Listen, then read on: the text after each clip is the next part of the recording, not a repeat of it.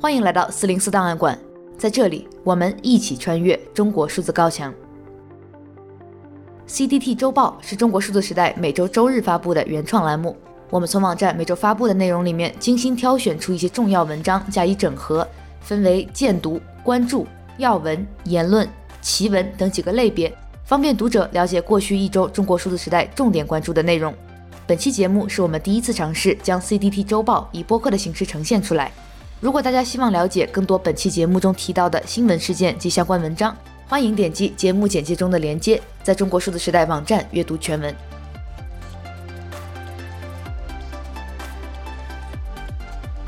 一月三日至二月六日，这一周恰逢中国七天春节假期，虎年在歌舞升平的春晚中到来。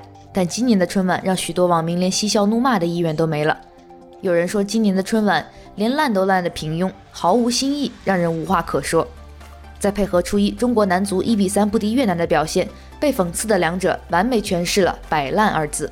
有网友吐槽说，春晚小品已经从全国人民的笑点变成了全国人民的笑柄。今年春晚是过去十年最差的一届，但仍然会是此后十年最好的一届。还有网友点出，你喜欢与不喜欢并不重要。人家能够与民同乐，已经是难得的低姿态了，还想怎么的？让观众尴尬不会让制作方丢掉饭碗，但是违背政治性的标准却会。而对女性群体的羞辱与歧视同样没有缺席。令网友感慨，春晚一遍遍地提醒我，被歧视、被压制的女性仍然是今天的常态。但这样的批评声音很快在墙内消失了，毕竟从2018年开始，春晚吐槽等词就被未播先禁，之后连年如此。连讽刺都被禁止。一条名为《二零二二年春晚吐槽段子完整合集》的帖文在墙内热转，而其中火力最猛的讽刺与批评，也仅仅只是第一个小品网友押题全中，以及现场有观众睡着了这样的评论。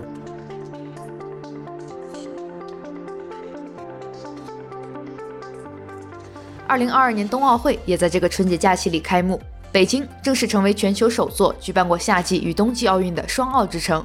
但这一高频官方宣传语遭到了一些网民的炮轰。有人说，北京已经是集合了各种优质资源的顶尖都市，还要继续鲜花着锦、烈火烹油、钻上镶钻。而网络上有关冬奥会无墙特工网络、运动员万元大礼包的消息，都揭示着量中华之物力，皆与国之欢心的常规操作。在官方眼中，克服新冠疫情的影响，再度创办此类盛会，是国家富裕且强大的有力证明，是让世界为之刮目相看的难得机会。但就如同那张在社交媒体被热转的盛大晚宴图，在有些人眼中，它代表了万国来朝的盛世繁华；而在另一些人眼中，它是穷奢极欲的饕餮盛宴。冬奥盛世之际。徐州丰县八孩母亲的遭遇持续拷问着这个社会的底色，而事件黑白颠倒的前后发展完全超出人们想象。首先，八孩父亲董志明竟被当地公司找去做广告，走上了流量变现的道路。其次，据称当地政府开始对这个家庭进行装修改造，里外翻新。第三，事发地徐州几个月前才获评2021年中国最具幸福感城市。第四。八孩女子的大儿子挨个警告网友侵犯其母亲的肖像权，要求网友删帖删视频。还有两名年轻女孩前往丰县调查营救八孩女子，却遭到当地警察拦截。很显然，这一惊骇世人的野蛮事件，并非董志明一己之力可以完成。像有网友所说，它不仅仅是单独存在的罪恶，而是与一系列大大小小的罪恶共同交织存在的。他的父亲、兄弟。他的老乡、当地干部共同成就了这场恐怖的吃人盛宴，而各级政府的不作为、乱作为，为这种违法行为合法化提供了便利条件。犯罪分子之所以如此嚣张，是因为他们知道自己不会受到惩罚。目前，有微博网民在持续追问：涉嫌强奸的董志明被抓了吗？但其中一些大声疾呼的网友却已经被迫闭上了嘴巴。正如豆瓣网友风间笋所说。进入虎年这短短几天，就欣赏到利维坦展示给个人、全国人民和世界的三张不同面孔，比看川剧变脸还精彩。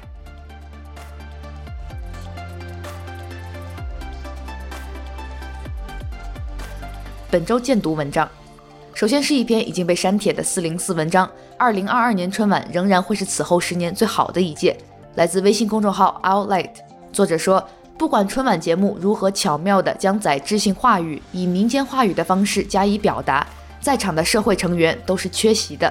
他以欢声笑语完成了对最广大弱势群体利益诉求和情感诉求的掩盖，将改革受益群体普遍化为全体社会成员，进而达到个体对共同想象的认同。很认真的要对春晚评头论足，是太把自己当回事了。人家能够与民同乐，已经是难得的低姿态了，还想怎的？除此之外，还有一篇老萧杂说的“改革春风吹满地，不看春晚不生气”和另一篇来自姐们微信公众号的“女人春晚的座上宾”两篇文章。本周 CDT 继续连载《刑事判决书里的中国》第九十一期到九十三期，《刑事判决书里的中国》通过分析已经公开的中国刑事判决书，呈现中国的地下社会真实状况。题材涉及环境污染、猪肉、上海故意杀人案、北京强奸案、行贿的手表品牌、假药、学生工、假疫苗、乳制品、农药残留、象牙行贿、偷渡的朝鲜人、故意泄露国家秘密等等。本周的主题是行贿的手表品牌、医美假药与常见化学药造假。本周关注：本周我们继续关注徐州丰县八孩母亲被拴铁链的事件，共有推荐文章十二篇。其中有两篇来自巫山六月雪，作者巫山六月雪的真实身份是重庆市巫山县童养媳事件当事人马盘燕。本周他在微博上讲述自己和母亲凄惨人生的文字也被微博禁止发表出来，只能以图片形式传播。他说：“引号，徐州八个孩子妈妈的事，有人问为什么没人报警，为什么没人管，还以为是地方政府不知道呢。我十二岁被大伯和村里人卖掉后，也经历过被拴铁链锁屋里。”我把亲身经历告诉大家，不是没人报警，当地政府派出所都是知道的，他们就是不管。我当年那么穷，政府派出所管我了吗？没有。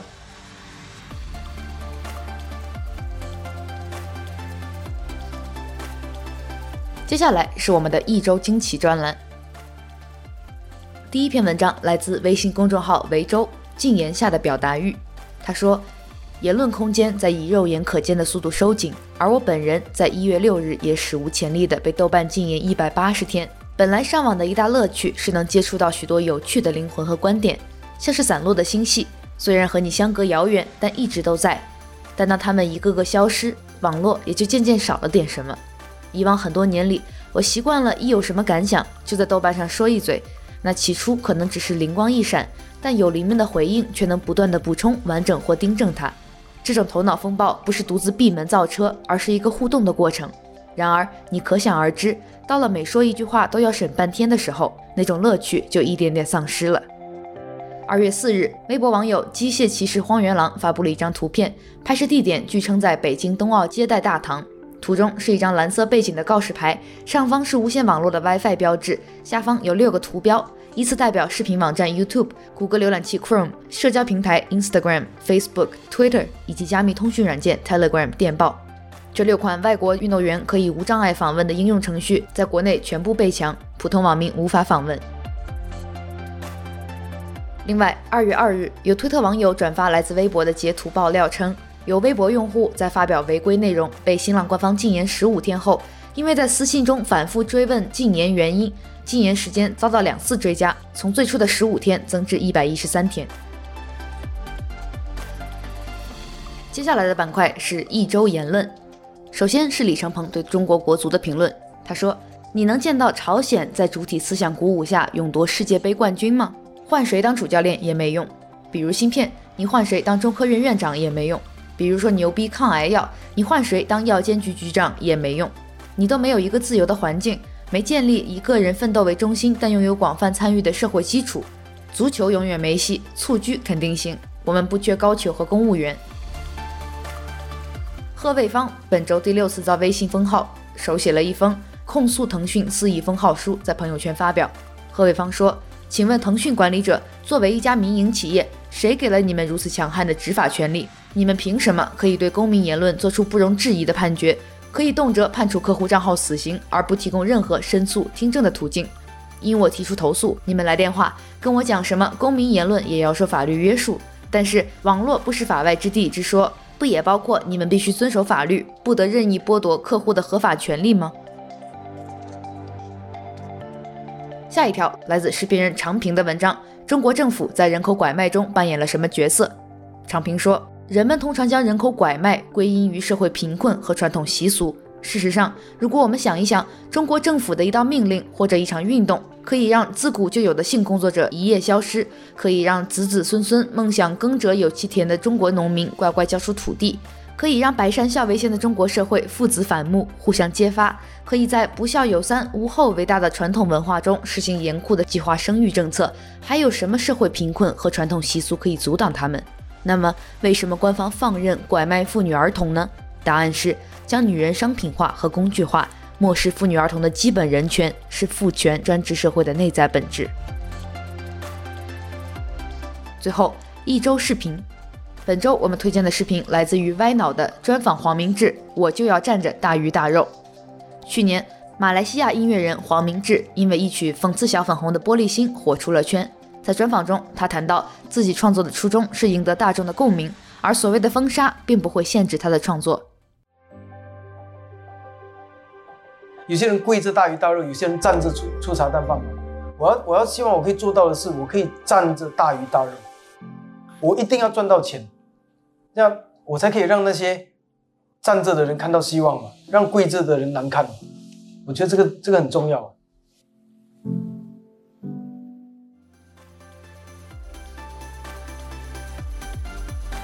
中国数字时代 （CDT） 致力于记录和传播中文互联网上被审查的信息，以及人们与审查对抗的努力。我们邀请您参加敏感词开源研究项目和四零四文章存档项目，为记录和对抗中国网络审查做出你的贡献。详情请访问我们的网站 cdt.media。